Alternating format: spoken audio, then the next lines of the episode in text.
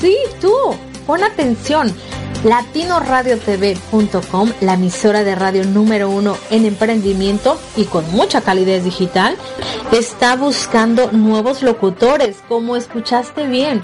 Así que si tú quieres ser un nuevo locutor o conoces a alguien que quiera ser parte de esta familia de locutores que están haciendo la diferencia, te invitamos a ponerte en contacto con nosotros y que tengas tu propio espacio de radio desde tu hogar.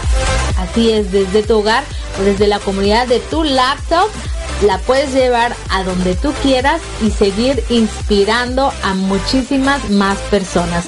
Así que ponte en contacto con nosotros porque Latino Radio TV está esperando por ti.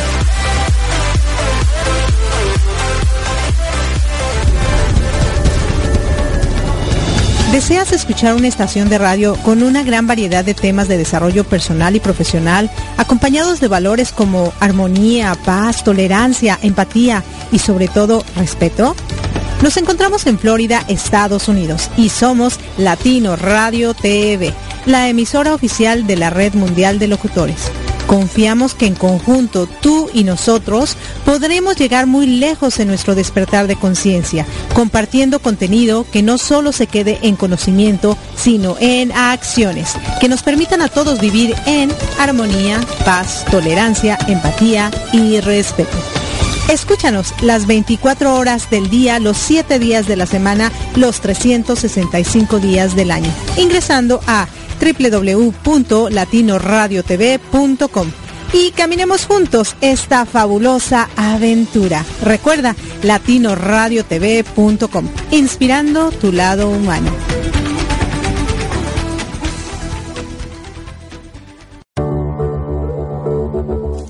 Estás escuchando Latino Radio TV, inspirando tu lado humano.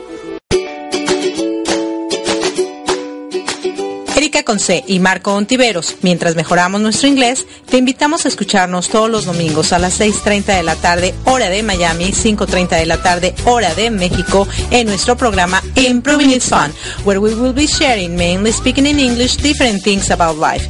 Recuerda por www.latinoradiotv.com. Te esperamos.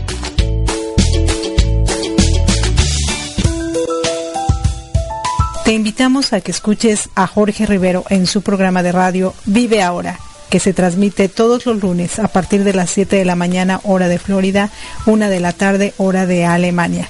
Te esperamos por www.latinoradiotv.com, inspirando tu lado humano.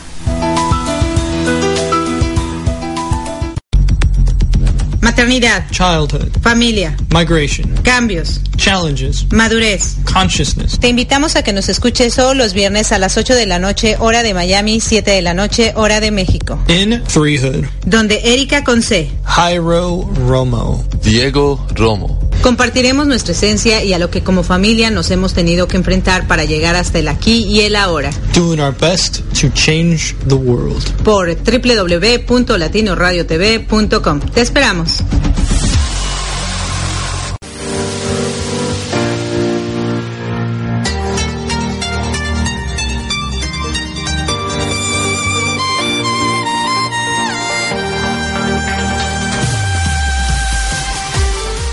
Gracias por acompañarnos a Erika Conce y Marco Antonio La Voz de la Alegría en nuestro programa Mi Transporte se equivocó de planeta.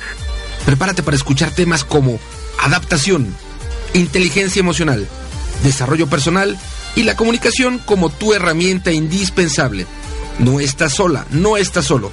Estamos contigo, así que siéntate, prepárate, que aquí inicia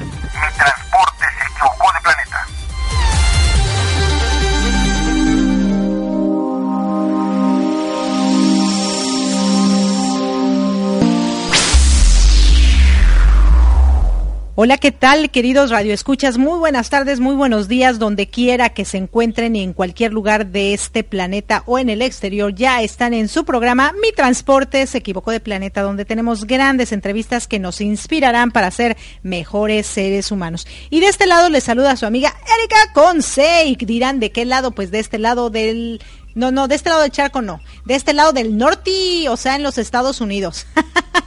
Porque de este lado del charco sería Europa, ¿verdad? Aunque bueno, también en Florida sería de este lado del charco porque nos divide el Golfo de México. Así que bueno, Así, así estamos. Nosotros aquí estamos en la Florida y del otro lado tenemos a mi amado Marco Ontiveros, tu coach de la felicidad, quien se encuentra en la Ciudad de México. ¿Cómo estás, mi amor? Gracias, muy buenas tardes. Normalmente se acostumbra decir, cuando estás de este lado del charco, quiere decir de América. Cuando dices de aquel lado del charco, normalmente te refieres a Europa o, o de aquellos lados. O sea que puedes decir, como costumbre, que estás de este lado del charco, refiriéndonos no hacia México o Estados Unidos, sino, del viejo continente, al, llamado viejo continente o de este lado del charco está eh, en este en este decir es algo correcto. Ah, ok. Y bueno, yo estoy de este lado de la Ciudad de México, sí, definitivamente claro. gozando de las cosas extrañas del clima en la Ciudad de México. En la semana, en las noches, en algunos puntos ha estado no solo lloviendo, sino cayendo granizo. Ha habido eh, complicaciones con algunos espectaculares por el aire, por el granizo. Ajá. Y bueno, toca, toca aguantar en ratos la lluvia. Todo esto es en la tarde-noche, pero en algunas partes en el granizo sí ha, generado algunas complicaciones, no solo viales, sino que ha eh, tapado tuberías y demás por el mismo hielo. Bueno, es época de lluvia, septiembre, ya, o este, hoy es el último domingo de septiembre, ya el próximo estamos en octubre, entonces, bueno, ojalá que el clima cambie, no sé si sea tiempo de lluvia. Pero en la Ciudad de México tenemos todos los climas en un solo día. De hecho, en Monterrey, en Monterrey, se, en Saltillo también, en, en, Monterrey se acostumbra a decir que si no te gusta el clima de Monterrey, regreses en 30 minutos.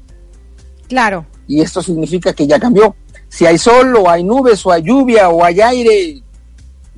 A lo mejor en México, en la Ciudad de México no es tan drástico el asunto, pero también en la Ciudad de México tenemos todos los climas en un momento. Permíteme saludar a nuestras estaciones principales que ya están a la escucha, la gente que amablemente nos sintoniza ya en www.radioapit.com. Gracias igualmente a ti que nos sintonizas a través de www.latinoradiotv.com la emisora oficial de la Red Mundial de Locutores. Gracias. Saludamos igualmente a nuestras estaciones hermanas y a quienes ya están al tiro a través de ellas. A ti que nos escuchas en www.radioprimera.com, la estación oficial de la Red Mundial de Conferencistas, gracias. Igualmente a ti que nos escuchas en www.albarradioguanajuato.com, la estación oficial de la Red del Coach, gracias, gracias infinitas a toda la banda en Buenos Aires, Argentina, que nos sigue en www.psradionet.com. Gracias allá en Argentina los domingos por la mañana. En la Unión Americana, en Boston, a todas las personas que ya nos siguen y nos escuchan a través de www.bnsradio.com. Gracias. En el Bajío, dentro de la República Mexicana, a ti que estás escuchándonos en www.bajioradio.com. Gracias. Igualmente a ti, que estás en sintonía desde la Ciudad de México en www.uniactivaradio.com. Gracias, especialmente a ti que nos escuchas en la mañana, en la tarde, en la noche, una vez, dos veces, tres veces, las veces que quieras, a la hora que quieras a través del podcast. Gracias, gracias, gracias infinitas. Recuerda compartir nuestra señal, la señal de mi transporte se equivocó de planeta, comparte, comparte, comparte, para poder llegar a más personas, poder inspirar a más gente con nuestras entrevistas y así lograr generar mejores seres humanos. Sí, claro que sí. Bueno, entonces, ¿qué te parece si vámonos con esta segunda parte de nuestra entrevista que le hicimos a Octavio Novoa eh, con el tema consensuando la pasas mejor. Qué interesante. La pasas mejor. Sí, la verdad súper interesante. segunda de dos partes. Sí, y bueno, también hay que invitarlos para que escuchen tu podcast. Próximamente lo vas a tener en tu podcast hablando de felicidad, ¿no? Entonces, qué padre. Así que escuchemos esta segunda parte y regresamos para comentar al respecto. Gracias. No se nos despeguen, que regresamos. Están en Mi Transporte se equivocó de planeta.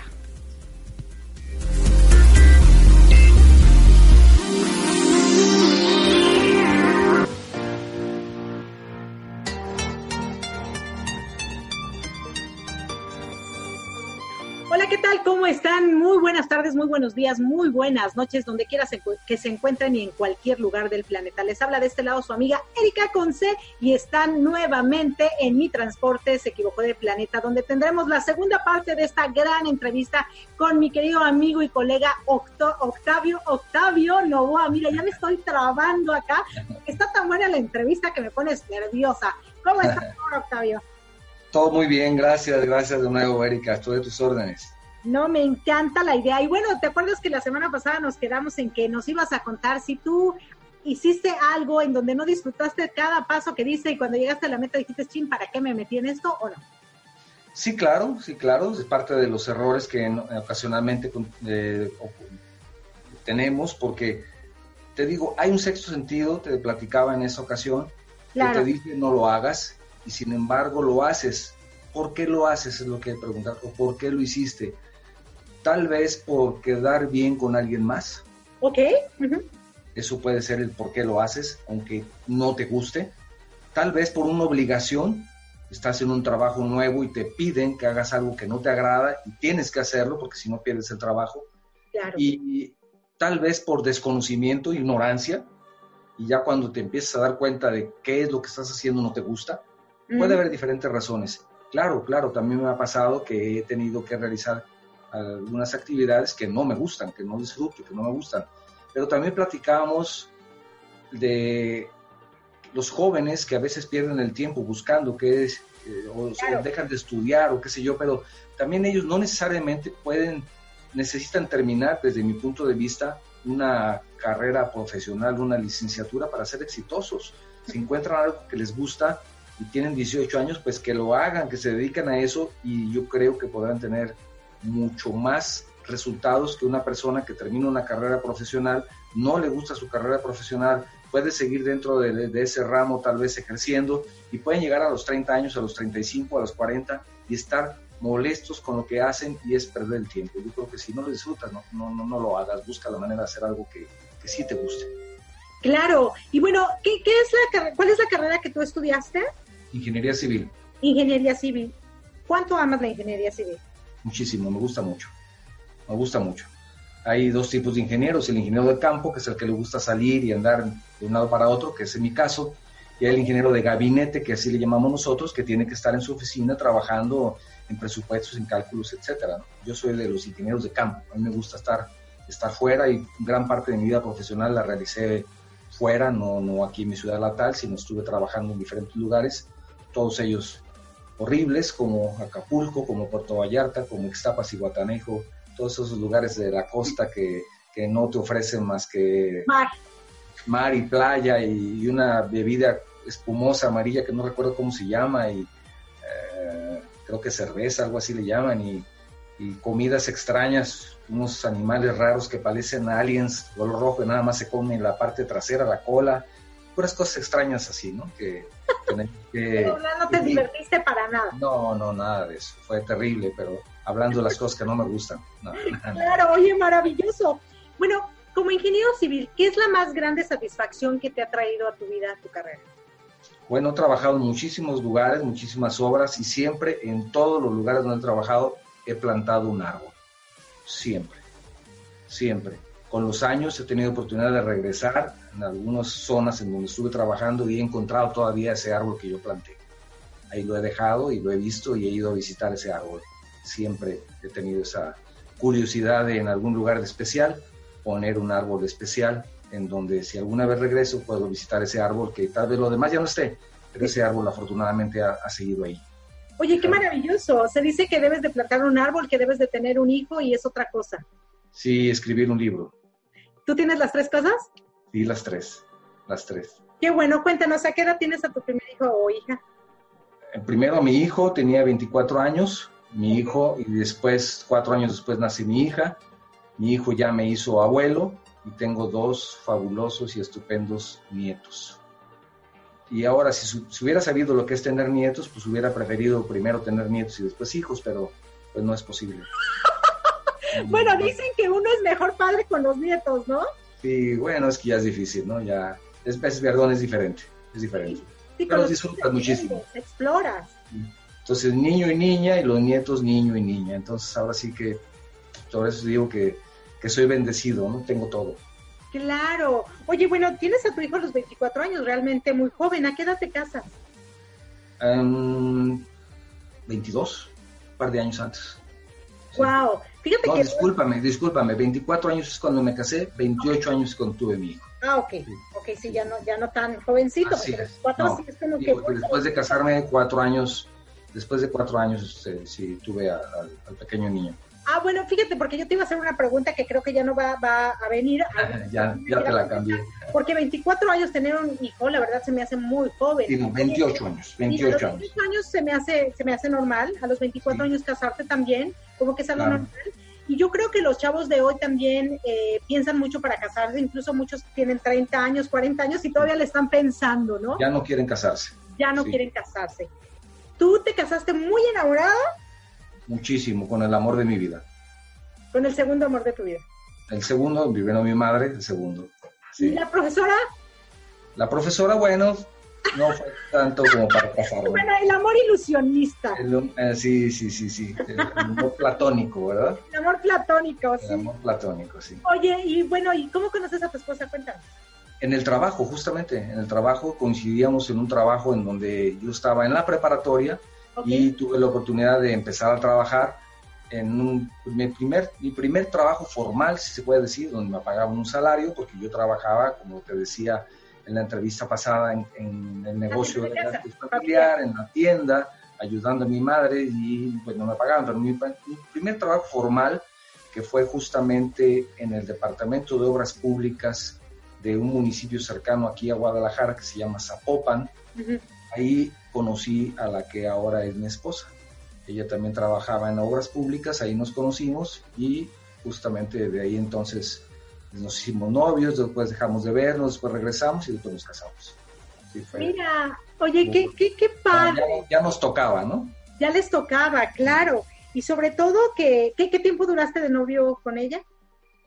Mm, El primero fue como un par de años y después regresamos también y otro par de años, más o menos. Claro, o sea, realmente eran jóvenes, ¿no? Y Sí, jóvenes. trabajo. Y es. finalmente, ¿qué tiempo tienes de casado? 37 años. ¡Wow! ¡Felicidades!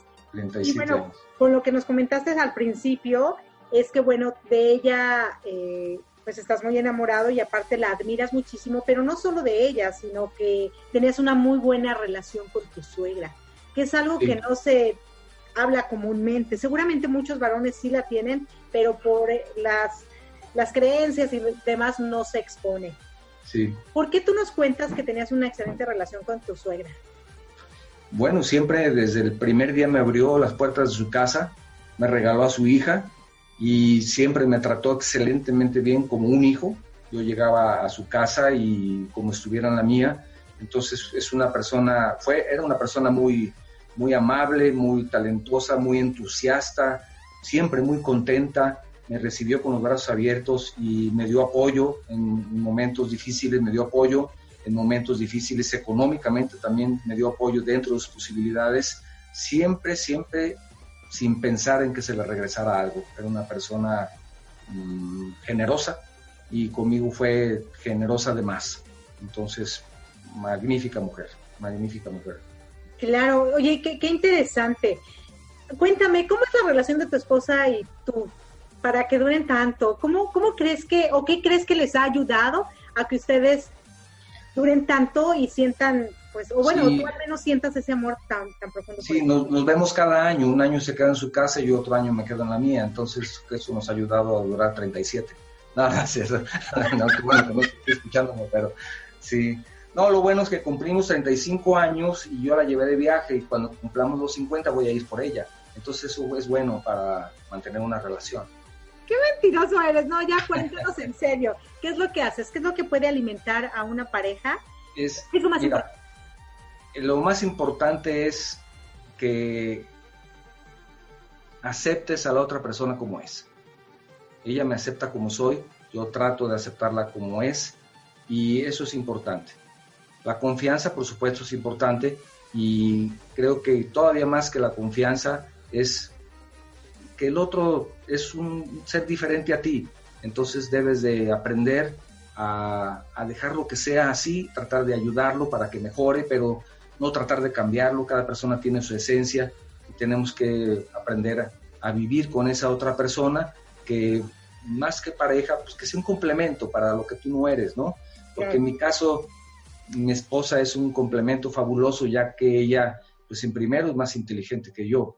En segundo, tiene la gran facilidad de ser muy intuitiva. Ella me dice esto está bien o esto está mal.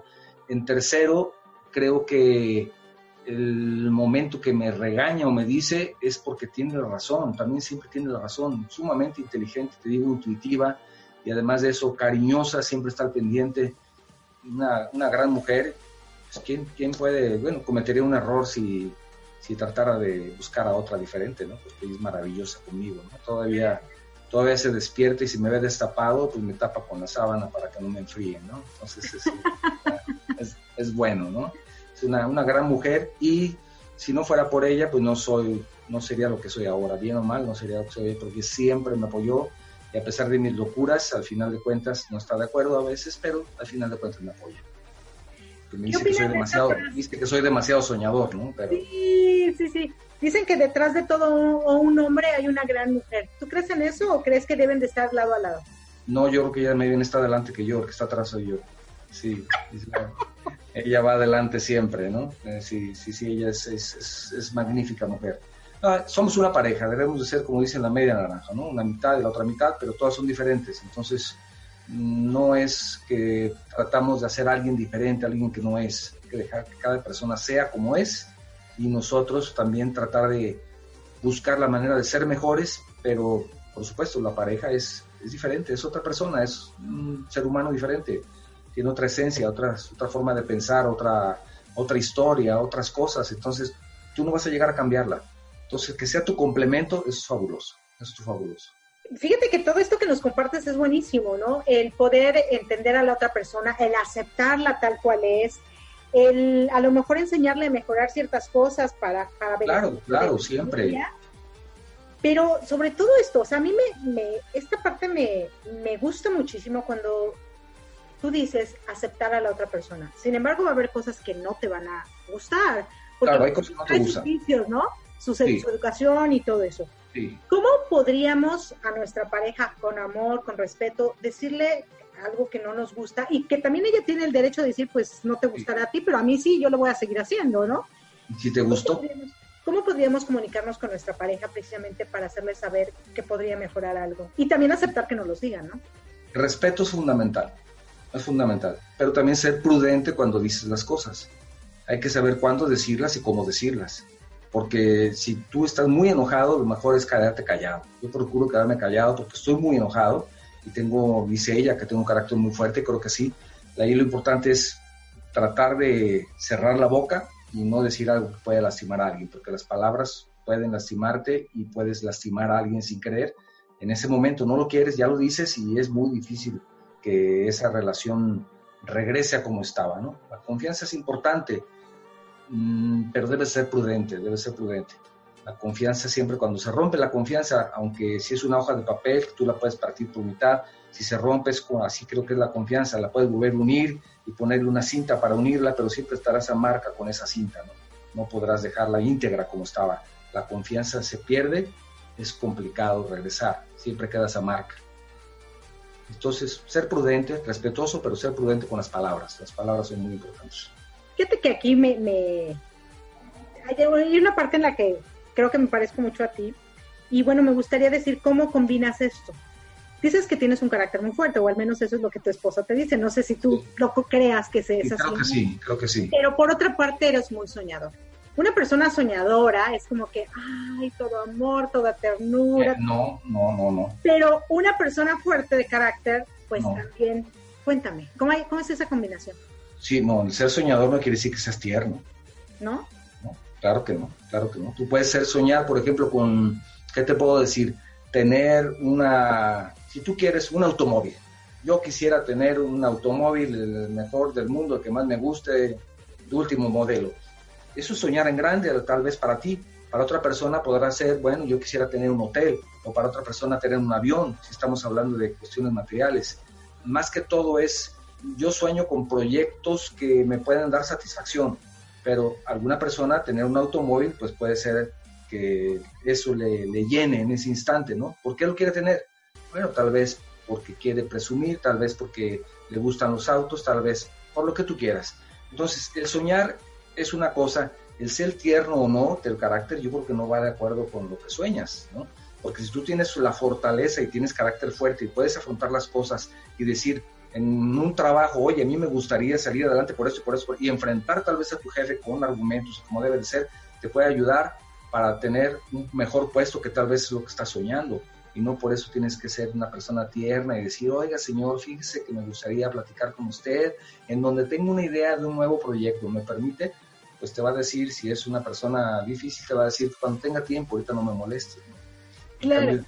Y tú llegas con fuerza y con firmeza y decirle, hay algo que va a mejorar la empresa, me gustaría exponérselo, ya es muy diferente cómo lo ofreces, pero con certeza, con seguridad, con fuerza y fortaleza y vas adelante.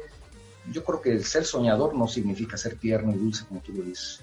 Bueno, es que también hay de sueños a sueños. Por ejemplo, fíjate, cada quien ve el mundo de distinta manera y ahorita lo acabamos de comprobar, ¿no? Yo, por ejemplo, cuando hablo de soñador, uy, acá la miel completa. En cambio, Sí. para ti los sueños son proyectos, son cosas grandes, son, son ah, obtención de cosas, ¿no? Más Bueno, materializadas, se podría decir. Sí. Ajá. Bueno, bueno, es tal vez no obtención de cosas, ¿no? No, Tal vez no obtención de cosas. Porque mira, yo por ejemplo, si hay algo que estoy haciendo, tengo un gran proyecto, si no es bueno para mí en el sentido inicial, en donde yo lo disfrute, digo, bueno, no me interesa. Pero no es tanto para mí, puede, puede sonar egoísta, pero yo lo que veo es como, como una cerveza, lo que hablábamos hace un rato eres tú, estás mejorando, pero empieza a subir esa espuma y en el momento que esa espuma se derrama, empieza a ayudar a todos los que están alrededor de ti. La espuma llega a todos los que están a un lado de ti. No es por ser egoísta, sino que tú te mejoras, pero para ayudar a los demás. Y en este caso, para mi familia. Es como cuando viajas en avión. Lo primero que te dice la aeromoza o la, persona que está atendiendo, te dice, oye, mm, vamos a darle algunas mm, tal vez, a ver si el ejemplo captas el ejemplo de lo que quiero decir. Algunas normas de seguridad. En caso de una baja de presión, aparece una mascarilla y se la pone así, así. Pero dicen claramente, primero se la pone usted y después ayuda a los demás. Entonces, si yo no me pongo mi mascarilla, no puedo ayudar a los otros. No es que sea egoísta, sino trato de ser un poco mejor cada día para ayudar a los que están en mi entorno inmediato. En principio, porque puedes ayudar a muchas personas más. Pero lo importante es ser una mejor persona para poder aportar más a los que están junto a ti. No es tanto de ser egoístas. Claro, no, no, definitivamente yo estoy completamente de acuerdo contigo. Si tú no Mis estás, sueños van en ese sentido, ¿no? claro, no. O sea, tú no estás bien, ¿cómo quieres que los demás estén bien? Tienes que estar bien tú primero para que los demás estén bien. Así ¿Cómo es. puedes dar amor si tú no sabes ni siquiera qué es eso? ¿Cómo Sí. puedes, incluso por ejemplo, muchas veces como padres de familia, más como mamás creo, a veces nos quitamos la comida de la boca con tal de dárselas a los Claro. demás. Y yo creo, desde mi punto de vista, como tú lo estás hablando ahorita, es que si yo tengo una tortilla, la tortilla se divide, yo soy, tengo dos hijos y yo. Entonces, se divide en tres. Porque Sí. aquí todos valemos. Sí, Mm, tú no eres más que yo ni yo soy más que tú. Todos valemos, ¿no? Entonces todo se tiene que dividir en partes iguales y, y creo que la vida fluiría de mejor manera. Fíjate que ahorita hablando un poquito de esto que me dijiste, de, de tu carácter fuerte y del soñador y de que a lo mejor hubo una discrepancia en que para mí los sueños o el ser soñador es de una manera y para ti de otra, ¿no? Tú me diste tus puntos de vista, yo tengo mis puntos de vista. ¿Qué pasa en una relación de pareja cuando existen estos tipos de, de diferencias, ¿no? Que siempre alguien quiere tener la razón. Pero ¿qué es lo mejor? ¿Realmente es tener la razón o que cada quien se quede con la opinión que desee y el, y el otro aceptarlo? No, no, no, es que no puedes tener siempre la razón. Yo pienso al contrario. Yo pienso al contrario. No siempre tengo la razón. Entonces lo que procuro es, en este caso, le pregunto a mi esposa, mira, tengo este proyecto así, así, y ella me puede decir su punto de vista. Claro. No estoy de acuerdo. Simplemente te puedo decir, no estoy de acuerdo. Pero mira, yo lo comparto también con mis hijos. Ok. Hoy con mi hijo, que es una gran persona, un joven trabajador, entusiasta, magnífico, y la gran ventaja de mi hijo es que también es mi amigo. Y le digo, oye hijo, traigo este proyecto, ¿cómo ves? Ah, no, mira, te estás equivocando, o me parece muy bien, y tomo otro punto de vista. Y luego me voy con mi hija, y le digo, oye hija, traigo este proyecto, ¿tú cómo lo ves? Ah, pues mira, pues me parece muy bien o no me parece. Y entonces después nos reunimos los cuatro en familia y entonces decimos, oye, mamá, ¿sabes qué? Nosotros vemos que esto está bien o tienes razón, esto está mal. Entonces empezamos a hacer una especie de consenso, de valoración, como un trabajo en equipo, porque tenemos que hacer un trabajo en equipo. Cuando estás en una empresa o tienes algún pequeño negocio, el trabajo en equipo es fundamental, pero hay que saber escuchar. Entonces decir que yo soy el último, el primero y el último y el único que tiene la razón, no creo, no, no, no, no creo en eso. Creo que hay diferentes puntos de vista de cada uno que nos pueden abrir un espacio y decir, ah, caray, esto yo no lo había notado, esto yo no lo había visto. Entonces hay que saber escuchar más que saber hablar, hay que saber escuchar. Me, me parece súper bien lo que nos acabas de compartir. De hecho, bueno, cuando hablamos de caracteres fuertes, usualmente nos imaginamos que la persona es de las que quiere tener la razón y yo soy el que... Ah, sí, sí, razón. Es una realidad. Sin embargo, tú dentro de este carácter fuerte también te gusta hacer consensos porque amas a tu familia y te gusta escuchar, que eso es tan importante. Fíjate que me encantó esta palabra, un consenso familiar. O sea, esta oración, un consenso familiar. Y qué tan interesante y qué tan importante es precisamente para tener mejores relaciones familiares, ¿no? A veces cuando nos dedicamos al mundo, por ejemplo, tú como ingeniero civil que has viajado y todo, pues quieres que todo salga bien, quieres ayudar a las personas que están fuera de casa, plantaste tu árbol a cada lugar al que fuiste y le diste al mundo muchas cosas. Pero por otro lado veo, por lo que nos comentas, es que también a tu familia le diste su espacio, su lugar, su tiempo, su dedicación, que es bien importante. Muchas familias se dedican a salvar al mundo, pero se olvidan completamente de su familia ¿Qué opinas de este? ¿Qué nos podrías aportar para que esto ya no se, se dé tanto como se sigue dando? Sí, la familia es fundamental, es fundamental. A veces las cosas no se dan y también es respetable. Si las cosas no se dieron, bueno, no pasa nada, simplemente cada quien toma su camino. Hay que ser respetuoso en ese sentido. Pero la familia es, es fundamental porque me parece que es la base de la sociedad, aunque suene trillado pero definitivamente si tú tienes ese núcleo familiar sólido, pues yo creo que, por ejemplo, a mi hijo o a mi hija, yo no les puedo decir en este momento que hagan, ellos ya son adultos. Sin embargo, creo que plantamos una buena semilla y ellos tomarán sus propias decisiones. Ahí lo único que les digo a mi hijo, siempre le decía, cuando también ha tenido algunos otros trabajos en qué, hacer, le decía, cuando tengas dudas, pues simplemente piensa y trata de escuchar tu sentido común. Si algo dentro de ti te dice que no está bien, ahí hay algo, hay algo, piénsalo dos veces, o piénsalo tres o piénsalo cuatro y entonces decide el sentido común. Cada uno de ellos es diferente, tiene sus propias responsabilidades, pero esto se dio en la familia, en ese núcleo familiar que todavía sigue. No quiere decir que todos vivamos juntos, pero seguimos en contacto y en comunicación. Si no hay esa integración, creo que la sociedad pierde. Claro. Y bueno, ¿cómo combinas tu trabajo con la familia? Pues estamos en contacto continuamente y además son parte de mi equipo. Y son parte de mi equipo no solamente en el equipo en lo familiar, sino también se integran conmigo en el trabajo. Integran conmigo en el trabajo. Tienen su responsabilidad, pero también me ayudan. Entonces estamos trabajando en los proyectos. Al final, si se aprueban, trabajamos en equipo todos. ¿Tu, tu esposa está incluida también dentro de esos equipos? Claro, claro. Ella, y el trabajar en equipo no solamente es hacer la comida, sino también es tal vez contestar el teléfono atender un proveedor o, buscar algo. Mi hija, por ejemplo, es arquitecta y ella diseña muchas cosas de lo que hacemos aquí. Mi hijo es ingeniero civil y él se encarga de también muchas labores de la empresa. Y mi esposa nos ayuda en la oficina, nos ayuda en casa, nos ayuda en todas las, como parte de un equipo, ¿no? Estamos trabajando todos, todos juntos y, el, salario es para todos, no, no hay, eh, sí, si ganamos, ganamos todos, si perdemos, pues todos, todos tenemos que comer tortillas con sal, ¿no? Sí, sí, sí, pero es un equipo. Es un equipo, claro, y, eso es lo que puede mantener a la familia más unida, ¿no? No, y, buscando que se integren, ¿no? De alguna forma que se integren, que conozcan, que sepan lo que estás haciendo. Y no siempre ha sido así. Ahora que tengo mi propia empresa, se puede. Cuando yo fui una persona que estuvo trabajando para otras empresas, bueno, yo tenía que irme y trabajar y hacer las labores correspondientes y mi esposa se quedaba en casa cuidando a los hijos, que ella aportó todo su trabajo y toda su vida la dedicó a los hijos. Entonces, ahora ya nos ayuda también en el trabajo porque tenemos esa oportunidad de hacer las cosas en nuestra propia empresa. Sin embargo, el, el tiempo que ella le tocó trabajar con los hijos, pues yo creo que sin ella, pues imagínate dónde estaría. Entonces, tengo que estar más que agradecido porque ella sacó adelante todo, no solamente a mí, también a los hijos. Mira, qué bonito, la verdad que qué padre, qué buena onda y, súper bien que tu esposa haya tenido esa oportunidad de estar en casa cuidando a los hijos.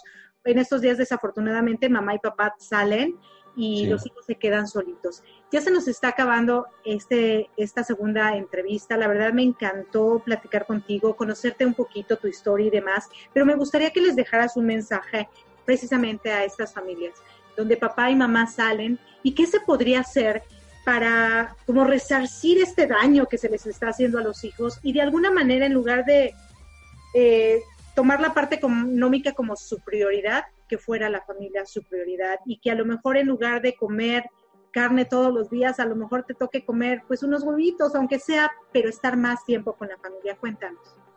Mira, conozco una familia y te lo digo rápidamente, el padre tenía un trabajo, la madre tenía un trabajo, ambos dejaron su empleo y se fueron a otro lugar a emprender un negocio junto con sus hijos, simplemente con el deseo de estar juntos.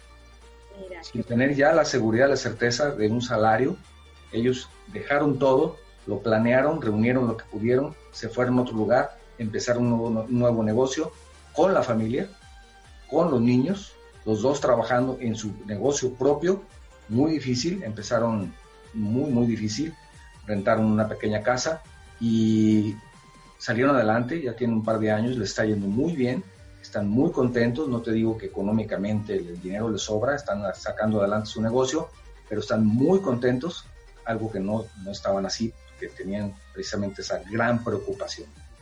Son maneras diferentes de hacer las cosas. Ellos se atrevieron, dieron el paso, les está yendo bien y tienen a sus hijos en escuelas muy cercanas a donde tienen su propio negocio, porque es un lugar más pequeño, una ciudad más pequeña, y tienen la grandísima oportunidad de, de estar juntos. Entonces, son decisiones y son circunstancias y muy respetable todo, ¿no?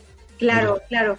No, pues sí, definitivamente. Muchísimas gracias, Octavio. Recibe de mí un fuerte, fuerte abrazote. Gracias por esta entrevista. Y a ustedes, queridos radioescuchas y personas que nos ven a través de una pantalla, gracias, gracias, gracias.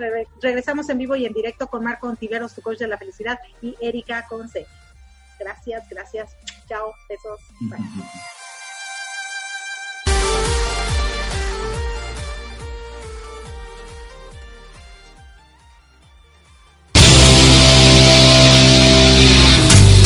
Estás escuchando Mi Transporte se equivocó de planeta. Pensado en ti y por ti.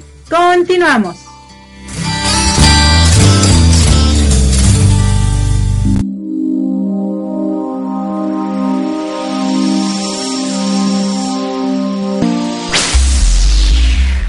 Hola, hola, ¿qué tal? Bueno, pues ya regresamos aquí en vivo y en directo con Marco Ontiveros, tu coach de la felicidad, y Erika Conce, un toque de energía. Oye, qué fabulosa entrevista. A mí, Octavio, la verdad, me gusta muchísimo cómo se expresa, me gusta la manera que con la que habla y se expresa de las mujeres, me encanta, sobre todo en, en la parte en la que pone a su esposa, a su suegra, a su mamá, lo que nos contaba la semana pasada, pero sabes que algo más importante que pone a su familia por encima de todas las cosas. ¿Qué tan necesario es esa parte hoy en día, no? Donde la mamá y el papá tienen que trabajar y, y pues descuidan a los hijos. Y fíjate que ya casi al final de la entrevista, y creo que esto es importante recalcarlo, es donde nos dice que su esposa nunca trabajó mientras o sea, fuera de casa, ¿no? Mientras él trabajaba en una empresa para alguien más, su esposa se dedicaba a cuidar a los hijos, la casa, y él pues eh, aportaba los, los gastos correspondientes y demás, y eso lo agradece muchísimo, porque sin esa ayuda idónea de su esposa, él no sería la persona que es, su familia no serían los, hijos, claro, no serían, lo mismo, que son, y entonces que eso lo agradece profundamente, y hoy que ya tiene su propia empresa, pues todos colaboran, los dos hijos, un varón y una mujer y su esposa colaboran con él y están con él, pero ya como de una forma más profesional porque ya tienen el tiempo, ya sus hijos son mayores, de hecho tiene dos nietos, hijos de su hijo. Y entonces padrísimo, ¿no? La verdad, este, qué, importante es eh, de hecho, fíjate que es algo que yo siempre soñé. Yo dije, no, el día que yo me case, yo quiero estar en mi casa y que me mantengan y todo, pero con la idea de que Eh, o sea, yo quedarme en casa sabiendo que se iba a valorar el trabajo de casa, ¿no? Pero la realidad es que, pues me equivoqué. Y yo creo que muchas mujeres también piensan esto y la realidad es que, por ejemplo, aquí en Estados Unidos, para que tú puedas vivir bien, más o menos bien, o sea, estar bien, es que los dos tienen que trabajar, a menos que el marido gane muy, muy Ah, bien. Gane bien. sí, entonces te quedas en casa. Sin embargo, es muy importante que hablen con su pareja. Bueno, si los dos vamos a trabajar afuera y vamos a aportar a la- al hogar, también dentro del hogar los dos tienen que aportar, ¿no? Porque se les hace muy fácil a los hombres o a los caballeros y sobre todo a los latinos, no, pues tú atiendes la casa, los hijos y todo y aparte trabajas y, Y además aportas trabajas. y entonces pues no es justo y, y bueno esa esa fue una de las cosas que, que a mí me pasó por la que mi matrimonio pues quebró finalmente porque es injusto, es injusto que se abuse de esa manera del sexo femenino porque como fuimos criados de la en la parte latina en que la mujer está en casa, cuida a los hijos, atiende la casa, pues los hombres toman ventaja de, de eso y no se dan cuenta el grandísimo trabajo que es y la responsabilidad que es trabajar en las labores domésticas y además criar a unos hijos, ¿no? Entonces, Claro. qué, qué- qué bueno por, por Octavio, este, en tu caso, bueno, también, ¿no? Tu mami tenía que trabajar y, pues es complicado, ¿no? Sí, definitivamente es, es complicado, es pesado, es muy cansado. eh, labor que llevan, en este caso, las mujeres que no solo trabajan, sino que a la par también le pedalean en su propia casa como mamá y a veces incluso hasta hacer el quehacer, lavar los trastes, o sea, no solo mamá, no solo empleada, sino también pues trabajadora del- de la limpieza y del aseo. Y es, es eh, difícil cuando hay la oportunidad, como en el caso de Octavio, pues no quiere decir que sea menos pesado el trabajo. Eh, el trabajo de las mujeres que están en casa, no de las mujeres solamente, yo conozco, creo que lo he compartido, conozco algunos matrimonios en donde ella es la que trabaja y él es el que se encarga de la casa. Y esto, bueno, es a través de un acuerdo. Ajá, ajá. Y quien lleve la casa, quien lleve los hijos, tiene un trabajo también muy fuerte porque te desgastan, porque tienes que estar atenta o atento a las necesidades de los hijos, del hijo de los hijos. Y creo que cuando hay un equilibrio, cuando hay apoyo, creo que una parte importante es cuando hay apoyo, cuando el hombre o la mujer y la mujer desean apoyarse en las actividades que sean, en las responsabilidades que sean, las cosas fluyen, ¿no? Sí, claro, claro. Definitivamente las cosas fluyen cuando los dos consensúan, como bien el título nos los dice, y aquí en este caso todos se ponen de acuerdo, no solo la esposa con él, sino los hijos hoy en día. Pero antes, cuando los hijos eran pequeños, se ponían ellos dos de acuerdo para que las cosas salieran mejor. El chistoso que nos dice es que yo tengo un carácter fuerte y que su esposa se lo decía, ¿no? Que tenía un carácter muy fuerte, pero entonces él aprendió a callar. Nos dice que es muy importante saber cómo decir las cosas y cuándo decirlas. Y eso lo aprendió muchísimo más dentro de su matrimonio, porque a veces nosotros en el matrimonio queremos que la persona cambie, ¿no? En este caso él nos decía es que tengo un carácter muy fuerte y su esposa le decía, tú tienes un carácter muy fuerte. Pero el hecho de que él reconociera que tenía ese carácter, y él decidiera cambiar y saber cómo actuar era muy diferente a que la esposa le exigiera, es que tienes que cambiar ese carácter, ¿por qué tienes ese carácter, no? Y nos dice Claro. precisamente, hay que, que mediar las cosas, tú no puedes cambiar a la otra persona, ni la persona te puede cambiar a, a ti, sino que consensúas, comentas, platicas y entre los dos toman la mejor opción o tú como, como individuo ves qué cosa puede funcionar mejor para el hogar, no para mí mismo, sino para Claro, que el para hogar, el hogar, por funcione bien, ¿no? Por supuesto, y sí, creo que cuando uno tiene esta sensibilidad, seas hombre o seas mujer, a lo mejor el hombre es como más complicado de tener esa sensibilidad, de darte cuenta en dónde está fallando uno o qué características tiene uno que no ayuda ni en lo personal y por supuesto no ayuda en la pareja o en la familia. Cuando tienes esa, esa sensibilidad, es menos complicado uno el ir trabajando para erradicar esa, esa situación que no es tan grata. Pero también te permite en esta honestidad decirle a tu esposa o a tu esposo que uno se da cuenta que es explosivo, uno se da cuenta que es poco tolerante, uno se da cuenta de lo que sea y que se va a trabajar en, en beneficiar esa o en fortalecer ese punto débil para que entonces siga caminando la familia junto, ¿no? Sí, claro, que es tan importante, ¿no? Porque de verdad a veces pensamos, y, ay, no, pero es que yo soy un individuo y ella es un individuo, ¿no? O viceversa. Y yo no cambio, yo, voy, yo soy como soy. O sea, pero si está afectando al grupo, al equipo, pues hay que cambiar por beneficio del equipo, para que las cosas Del salgan, equipo, claro. salgan bien, ¿no? Porque es como si tienes cuatro patas, la silla tiene cuatro patas, ¿no? Y una pata es más corta que las otras tres, se va a caer. Entonces tienes que ver cómo le haces para ajustar esa pata y a lo mejor ponerle un este un metal, Una, una calza. una un- calza o algo calce, un- para que estén al mismo nivel. O sea, a fuerzas tenemos que trabajar en beneficio de esa familia, no en beneficio Claro. personal. Fíjate, Claro, y siempre, siempre la fortaleza tiene que ser, eh, ya sea que sea una pareja, solo un matrimonio o que ya haya hijos, Ajá. la fortaleza del trabajo en equipo tiene que ser la unión. Para que entonces, eh, yo creo que tanto tú como yo y las personas que nos escuchan, sabemos de nuestras fortalezas y de nuestras debilidades, sabemos pues en dónde, en dónde somos Grinch. claro. Y sabiendo en dónde es Grinch, por ejemplo en mi caso, yo tengo muy claro, muy claro cuando empieza a dolerme la cabeza de hambre, es muy claro mi dolor, lo tengo bien identificado y el problema es que cuando empieza a llegar ese dolor, me pongo de malas, es de las pocas cosas que va más allá de mi fuerza. Me cuesta mucho trabajo el controlar mi mal genio o mi enojo si llega, si no he podido comer por lo que sea y el y no solo no he comido, sino me llega este dolor de cabeza. Cuando me llega el dolor de cabeza, estoy a minutos de explotar. Entonces, cuando yo identifico esto, cuando yo sé qué me puede pasar si no como, normalmente busco que eh, no me suceda, porque pues no soy yo cuando me enojo. Y, me- y- y específicamente en ese momento a mí me cuesta trabajo, sé que me cuesta trabajo controlarme porque estoy de malas. Entonces, primero busco que no me pase. Y luego, a lo mejor tú, que, que sabes eh, que no me beneficie, que me cuesta trabajo controlarme, Ay, no, yo te mejor- cargo, yo te cargo tu tacate, no, yo no quiero verte a, así. a lo mejor, porque finalmente es, es el equipo, ¿no?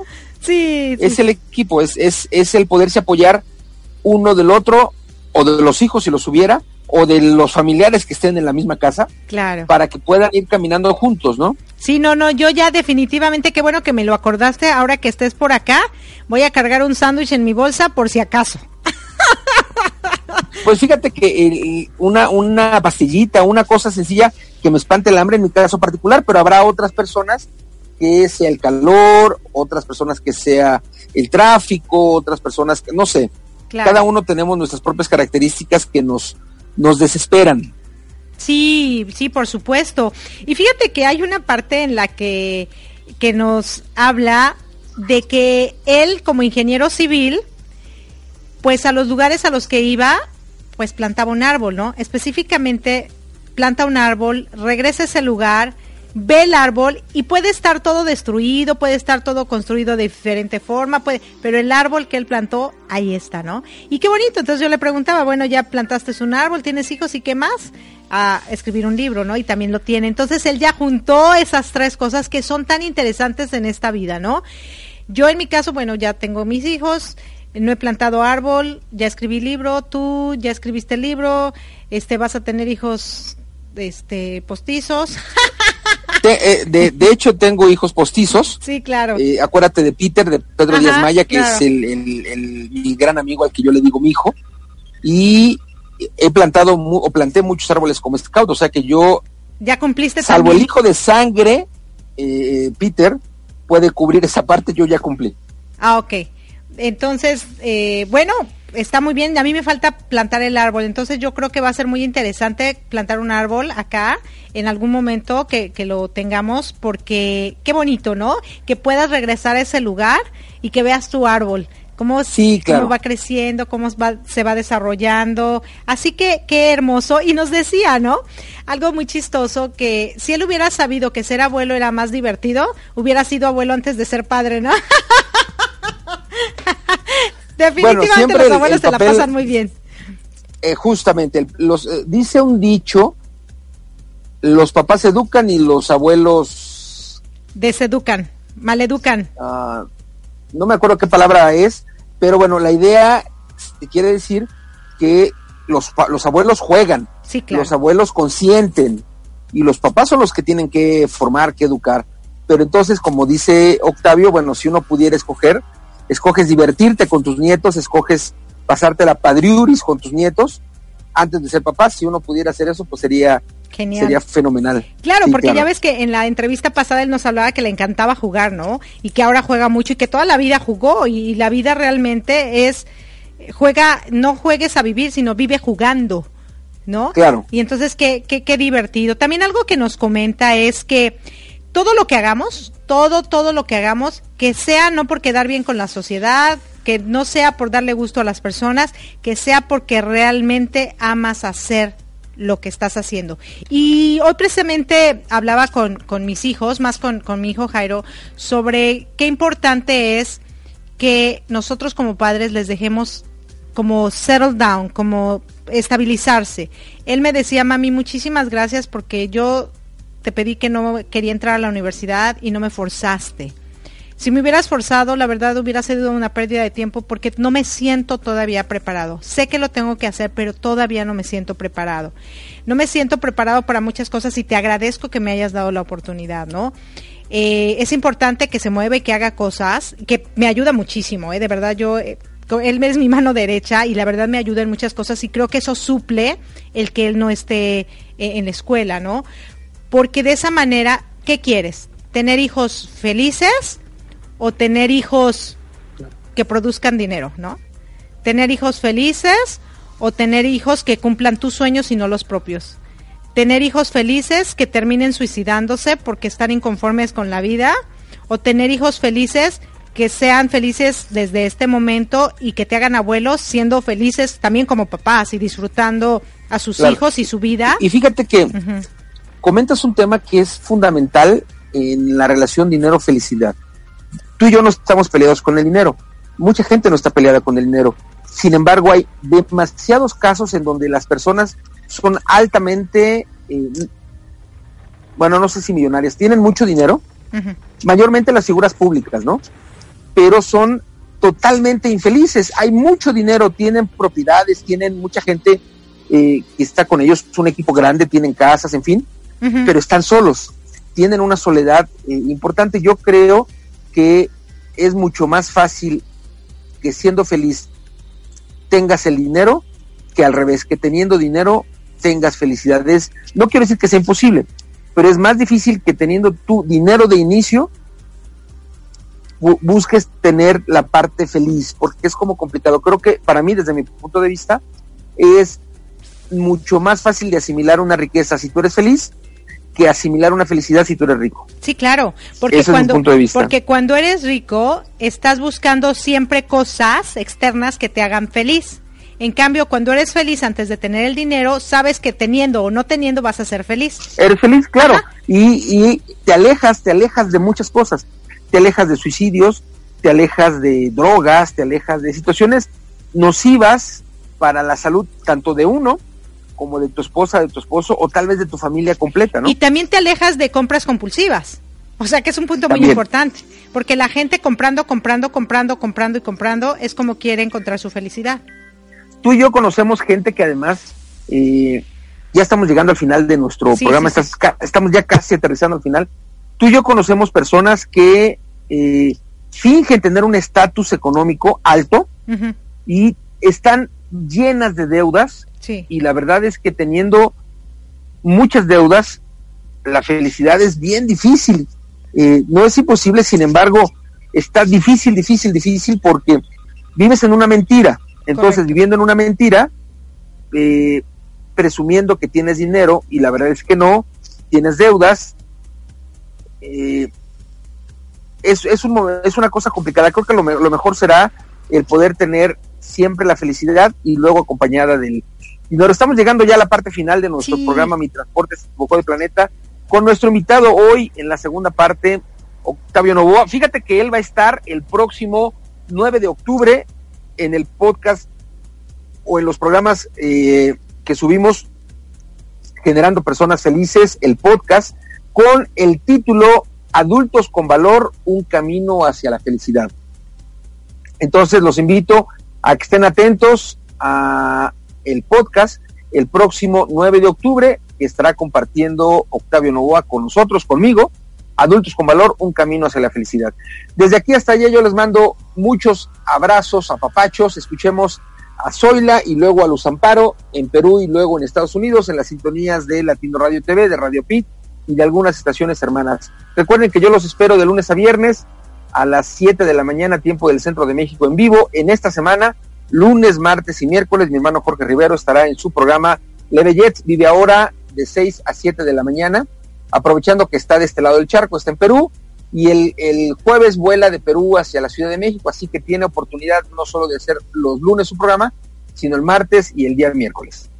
Sí, súper, súper. Y bueno, queridos radioescuchas, entonces no se les olvide, consensúen con la familia, pónganse de acuerdo con la familia y su familia estará más saludable y viviendo más feliz, todos juntos. Muchísimas gracias. Se despide de ustedes su amiga Erika Conce y reciban de mí un fuerte abrazote con calidez digital. Les dejo con un pedacito de esta canción de Carpenters, Close to You. Gracias, gracias. Hasta siempre.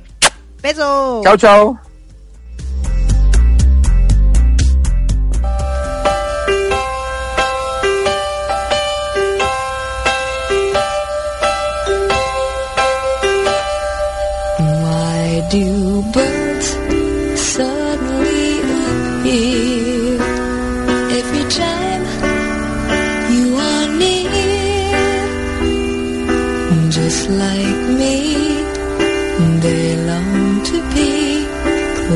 To you.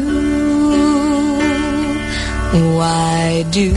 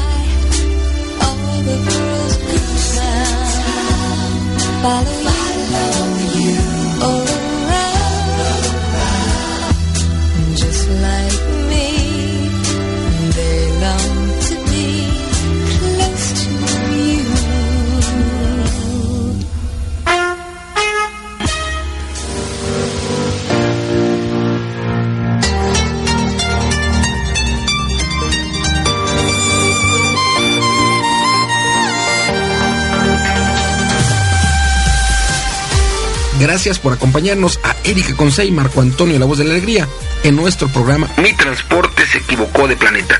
Te esperamos el próximo domingo para que juntos platicamos de temas como adaptación, inteligencia emocional, desarrollo personal y la comunicación como tu herramienta indispensable. Recuerda, 6 de la tarde, tiempo del centro de México, 7 de la tarde, tiempo de Florida. Erika Conce y Marco Antonio La Voz de la Alegría. Te esperamos.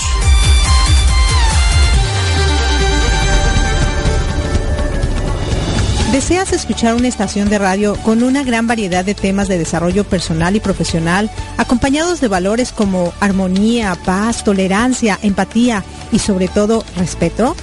Nos encontramos en Florida, Estados Unidos, y somos Latino Radio TV, la emisora oficial de la Red Mundial de Locutores. Confiamos que en conjunto tú y nosotros podremos llegar muy lejos en nuestro despertar de conciencia, compartiendo contenido que no solo se quede en conocimiento, sino en acciones, que nos permitan a todos vivir en armonía, paz, tolerancia, empatía y respeto. Escúchanos las 24 horas del día, los 7 días de la semana, los 365 días del año, ingresando a www.latinoradiotv.com y caminemos juntos esta fabulosa aventura. Recuerda, latinoradiotv.com, inspirando tu lado humano.